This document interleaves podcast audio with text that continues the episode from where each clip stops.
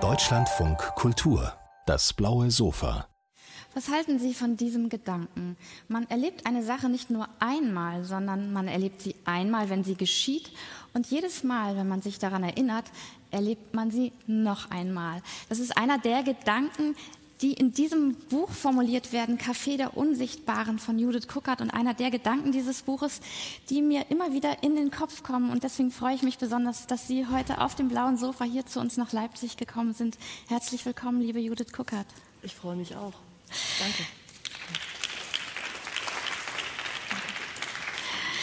Café der Unsichtbaren heißt ihr neuer Roman, Wahl der Waffen, Kaiserstraße, Wünsche, dass man nach Belgien muss, zum Glück kein Sturm, Sturm, nur Wetter. Das sind einige der vorangegangenen Erzählbände und Romane von Ihnen. Und in all diesen Büchern habe ich immer das Gefühl, ich merke, dass sie nicht nur in der Literatur zu Hause sind, sondern auch im Tanz, in der Choreografie. Das sind Bücher, die mit Rhythmus arbeiten, mit Form, mit Choreografie. Das ist in Café der Unsichtbaren umso mehr der Fall. Darüber sprechen wir gleich, aber vielleicht erst einmal die, die Frage, wer sind denn diese Unsichtbaren? Die Unsichtbaren sind eigentlich ganz viele. Ich glaube, das sind äh 95 Prozent der Bevölkerung. Und jetzt speziell in dem Buch sind es einmal die Leute, die bei dem Sorgentelefon auf der einen Seite der Leitung als Ehrenamtliche sitzen und darauf warten, dass sie angerufen werden, weil auf der anderen Seite der Leitung äh, Menschen einen Kummer haben, den sie gerne teilen wollen. Vielleicht nicht unbedingt einen Rat wollen, aber die gerne Zeit und Kummer teilen wollen. Und es sind beide, es ist also eine, rein, eine Sache, die nur übers Hören oder übers Vernehmen läuft.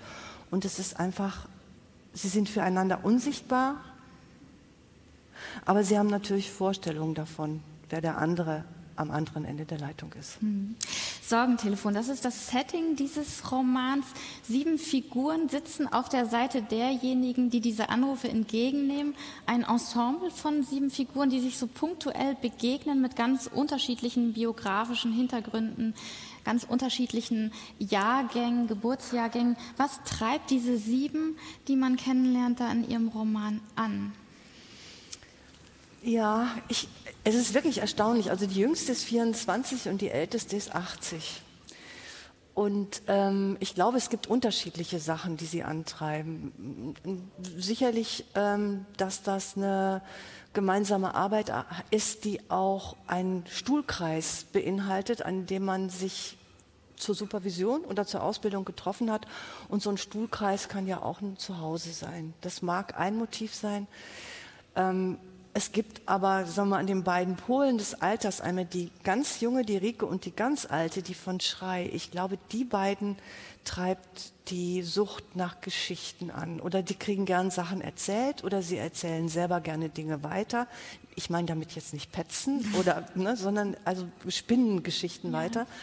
Und ich glaube, das treibt sie an, weil sie beide, glaube ich, ganz gut wissen, einmal, dass die schlimmsten Katastrophen beim Erzählen einen Sinn bekommen und weil sie auch wissen, dass diese ganze Gegenwart, in der wir leben müssen, vielleicht doch mh, mm, leichter wird, wenn man miteinander spricht. Hm. Wobei es ja kein, es ist jetzt kein Roman, der explizit auf Corona reagiert. Das könnte man ja auf den ersten Blick denken. Wenn man hört Sorgentelefon, denkt man, ah ja, das ist sozusagen ja. der Roman zur Zeit, ähm, weil man eben mehr Sorgen hat und weil man nicht so viele soziale Kontakte hat, sondern das ist nicht, war nicht Ihr Schreibanlass. Corona kommt gar nicht vor in dem Roman. Corona kommt nur ganz am Schluss mal vor mit einem Heiner Müller-Zitat. Also ähm, Gott ist ein Virus. Ähm, aber das hat Heiner Müller auch Jahrzehnte vorher oh, geschrieben. Oh, ganz, ganz lange vorher geschrieben.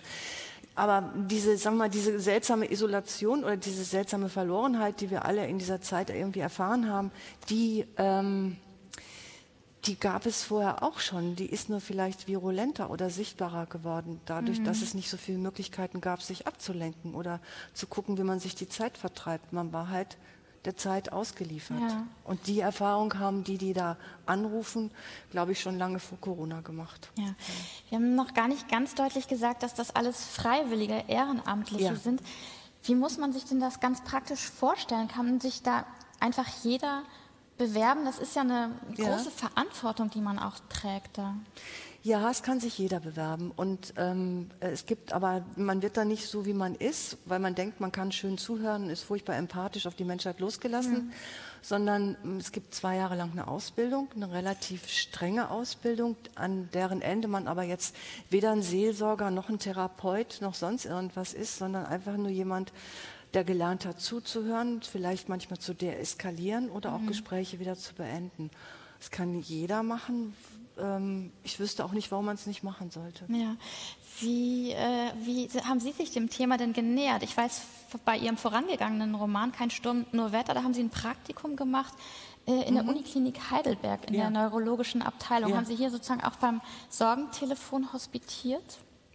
Nee, ich habe mich da beworben, habe ein, ein, Bewerbungsgespräch gemacht, habe ähm, bin angenommen worden, habe zwei Jahre Ausbildung gemacht und vier Jahre da gearbeitet. Aber das Verrückte ist, ich habe das, also ich bin schon jemand, der gerne zuhört und der auch gern Geschichten hört, aber ich habe das überhaupt nicht gemacht, um dann anschließend viele Geschichten zu haben, die ich aufschreiben kann. Mir ist das nur im Laufe der Zeit, also vielleicht nach zwei Jahren aufgefallen, meine Güte, wohin mit all den Texten? Mhm welche Inszenierungs-, also jetzt kommt das Theater ins Spiel. Ja. Welche Inszenierungsmöglichkeiten gibt es? Wie kann ich diese Konstellationen so besetzen, dass niemand sich wiedererkennt, aber trotzdem man sehr viel von sich selber wiedererkennt?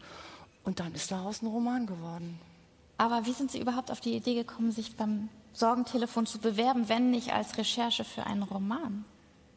Tatsächlich aus Engagement? Ja, also jetzt mal ganz ehrlich, ich hab, hatte mir überlegt, dass, da war ich 50 plus und dann habe ich gedacht, so mein Leben ist ja eigentlich ganz gut gelaufen. Ich habe ziemlich viel Geschenk gekriegt. Mir ist auch viel weggenommen worden, aber ich habe auch ziemlich viel Geschenk gekriegt. Und ich bin so jemand, der dann denkt, ich kann ja auch mal was im Leben zurückgeben. Mhm. Und dann habe ich gedacht, völlig, völlig seltsame Idee. Ich studiere jetzt Theologie. Dann hat man mich aber ganz schnell aufgeklärt und hat gesagt, naja, vier Jahre Studium, Altgriechisch, Althebräisch. Mhm. Dann habe ich gedacht, das kriege ich in meinen alten Kopf gar nicht mehr rein, das mache ich nicht.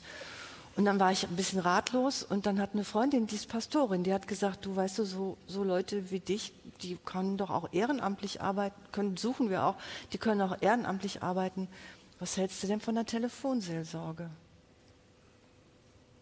Und dann habe ich mich getraut. Okay. Mhm was mir bei dem Roman immer wieder auffiel, es gibt ja nicht nur Leute, die da anrufen, die einem sympathisch sind oder deren Nöte mhm. man versteht oder die man teilt, sondern beispielsweise ruft in diesem Sorgentelefon auch ein junger Mann an, der sagt, pädophil zu sein, was die, die Frau am anderen Ende der Leitung natürlich erstmal irritiert. Wie geht man damit um und wie gewichtet man vielleicht auch die verschiedenen Sorgen und Nöte und wie geht man gerade mit denen um, die einem vielleicht gar nicht so angenehm sind.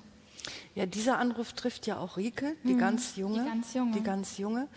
Ähm, was daran natürlich schwierig ist, ist, dass dieser Mann, ähm, so wie der Dialog geschrieben ist, ähm, nicht unsympathisch ist. Das ist ja auch dann fatal. Und Rike ähm, macht was ganz Einfaches. Sie erzählt sich, glaube ich, in dem Moment, wo es passiert, die Geschichte weiter bis zu sich selbst hin.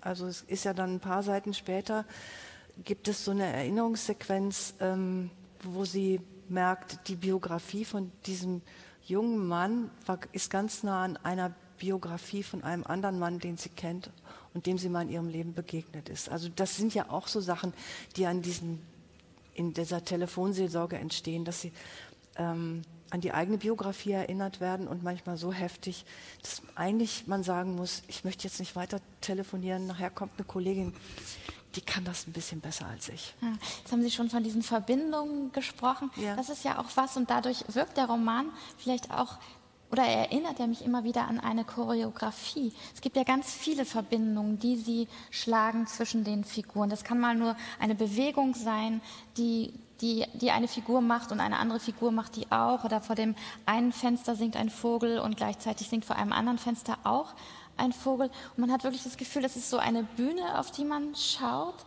und da werden so parallele Bewegungen inszeniert. Und das hat was ganz, hat was ganz Schönes, auch ein bisschen was Tröstendes, oder? Mhm. Wie so ein Trostnetz, das ja. sie da spannen.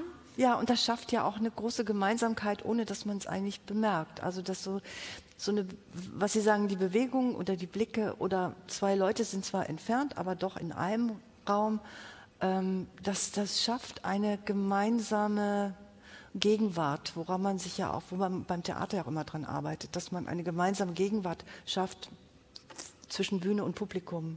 Ne? Und da gibt es einfach diese Mittel, die sind auch zugegebenermaßen aus dem Theater, ähm, die einfach versuchen, solche Augenblicke, die man nicht geschenkt bekommt, zu inszenieren mhm. für einen Text. Mhm.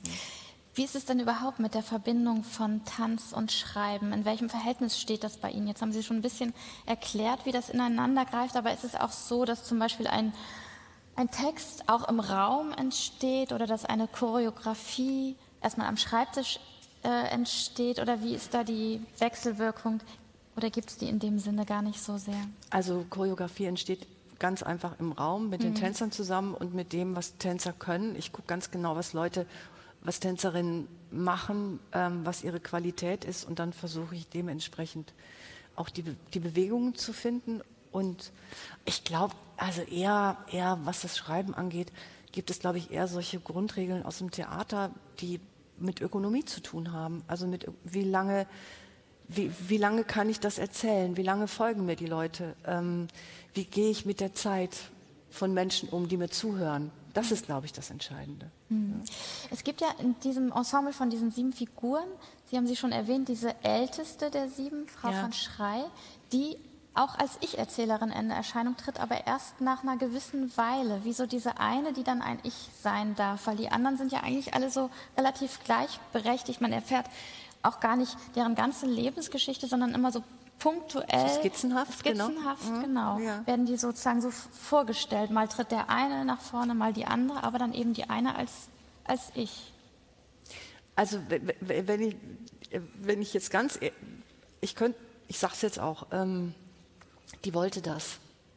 Ja, die hat sich, es gibt, ich meine, es gibt ja auch beim, beim Schreiben manchmal Figuren, die sagen plötzlich mittendrin, ähm, so, jetzt möchte ich eigentlich nicht sterben, jetzt gib dir mal ein bisschen mehr Mühe, du bist jetzt alt genug, ich muss jetzt nicht sterben, damit du einen dramatischen Höhepunkt hast, überleg dir mal was anderes.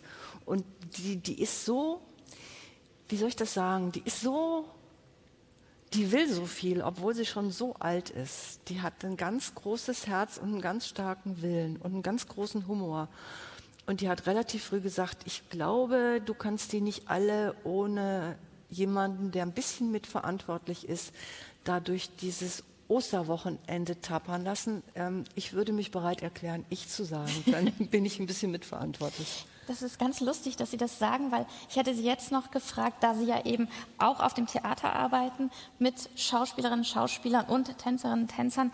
Ähm, und hätte sie gefragt, ob die nicht viel widerständiger sind, weil es ist ja ganz oft was, was man von Schriftstellerinnen hört, dass eben die Figuren so einen Eigensinn haben. Ja. Und ich hätte jetzt gedacht, dass Sie jemand sind, die sagt, ach nee, hier die, wenn die auf dem Papier sind, dann machen die endlich mal, was ich sage. Und es ist ganz anders als dieses anstrengende Proben, wo die dann auch noch mit mir diskutieren wollen. Aber das Gegenteil scheint der Fall. Das Gegenteil ist der Fall, mhm. ist der Fall. Und ich bin sehr froh darüber, weil ich glaube, dass nur über so, so Widerstände und Widerworte und eigene, wie soll ich das sagen, einen eigenen Hunger nach Sinn, den man in so ein Buch oder eine Figur in ein Buch oder eine Tänzerin mit auf die Bühne bringen will. Äh, man nennt es eigentlich partizipativ, aber ich mag das Wort nicht. Da, ohne das, glaube ich, ähm, ist es gar nicht möglich zu erzählen mhm. oder auf der Bühne zu sein. Vielleicht kommen wir nochmal auf diesen Gedanken, den ich am Anfang formuliert habe. Also diese Idee, die in diesem Buch steht und in verschiedenen Variationen auch auftaucht, dass man eben eine Sache nicht nur einmal erlebt, mhm. sondern immer wieder erlebt, wenn man sich daran erinnert. Können Sie das noch mal so ein bisschen erklären? Das klingt ja erstmal so ein bisschen. Naja, ich. Ähm, das ist so, das ist so ganz, das ist, ist eine Sache, die aus diesem, dieser Geschichte mit dem Labor in Heidelberg und dieser Gehirnforschung mhm. entstanden ist. Da habe ich ja dann auch, äh, äh, weil ich mir die ganzen ähm, physiologischen, biologischen Vorgänge nicht richtig erklären konnte, mir das immer übersetzt in, die, in so eine literarische Sprache. Und da ist das auch entstanden, weil ich da einfach erfahren habe, was andere schon in der Schule erfahren, ich habe da anscheinend nicht aufgepasst, dass Erinnern und Erleben im Gehirn ganz nah beieinander liegen mhm. und dass, das, dass diese Schubladen manchmal fast vertauscht werden. Also auch in, wenn, wenn wir was erzählen. Und da fand ich das eigentlich eine ganz schöne Idee, das so weit zu treiben, dass man sagt, ähm, dieses Leben befindet sich auf so einer Dauerschleife. Und dann kommen wir manchmal an einen Punkt und dann sagen wir vielleicht Déjà-vu, aber das ist das einzige Wort, was wir dafür haben. Aber eigentlich, und das hat auch was ganz Tröstliches, eigentlich ist es nicht so schlimm, weil alles wird immer gewesen sein.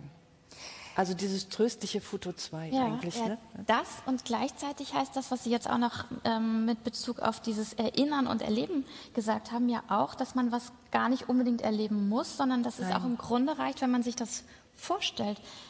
Das heißt also, man könnte im Grunde auch in einem geschlossenen Raum leben, sich eine Liebesgeschichte ausdenken und das ist genauso gut, als wenn man sie hätte.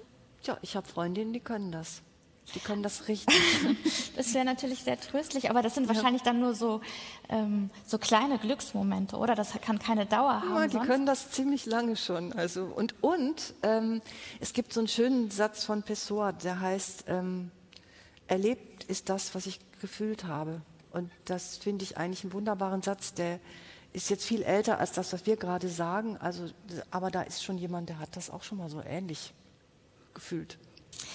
Das ist eigentlich so schön, liebe Judith Coker, dass ich das jetzt gar nicht mehr, obwohl ich noch nicht ganz dran glauben mag, aber das gar nicht mehr weiter hinterfragen möchte, sondern eigentlich Ihnen das mit auf den Weg geben möchte, diese, diesen Trost, diese Sicherheit und diesen Roman. Judith Cookert, Café der Unsichtbaren, erschienen im Dumont Verlag. Und ähm, ich glaube, dann muss man eigentlich gar nicht mehr beim Sorgentelefon anrufen, sondern kann einfach sich diese Geschichten anhören und denen lauschen. Ich danke Ihnen sehr für Ihren Besuch auf dem blauen Sofa. Vielen ich Dank. danke Ihnen.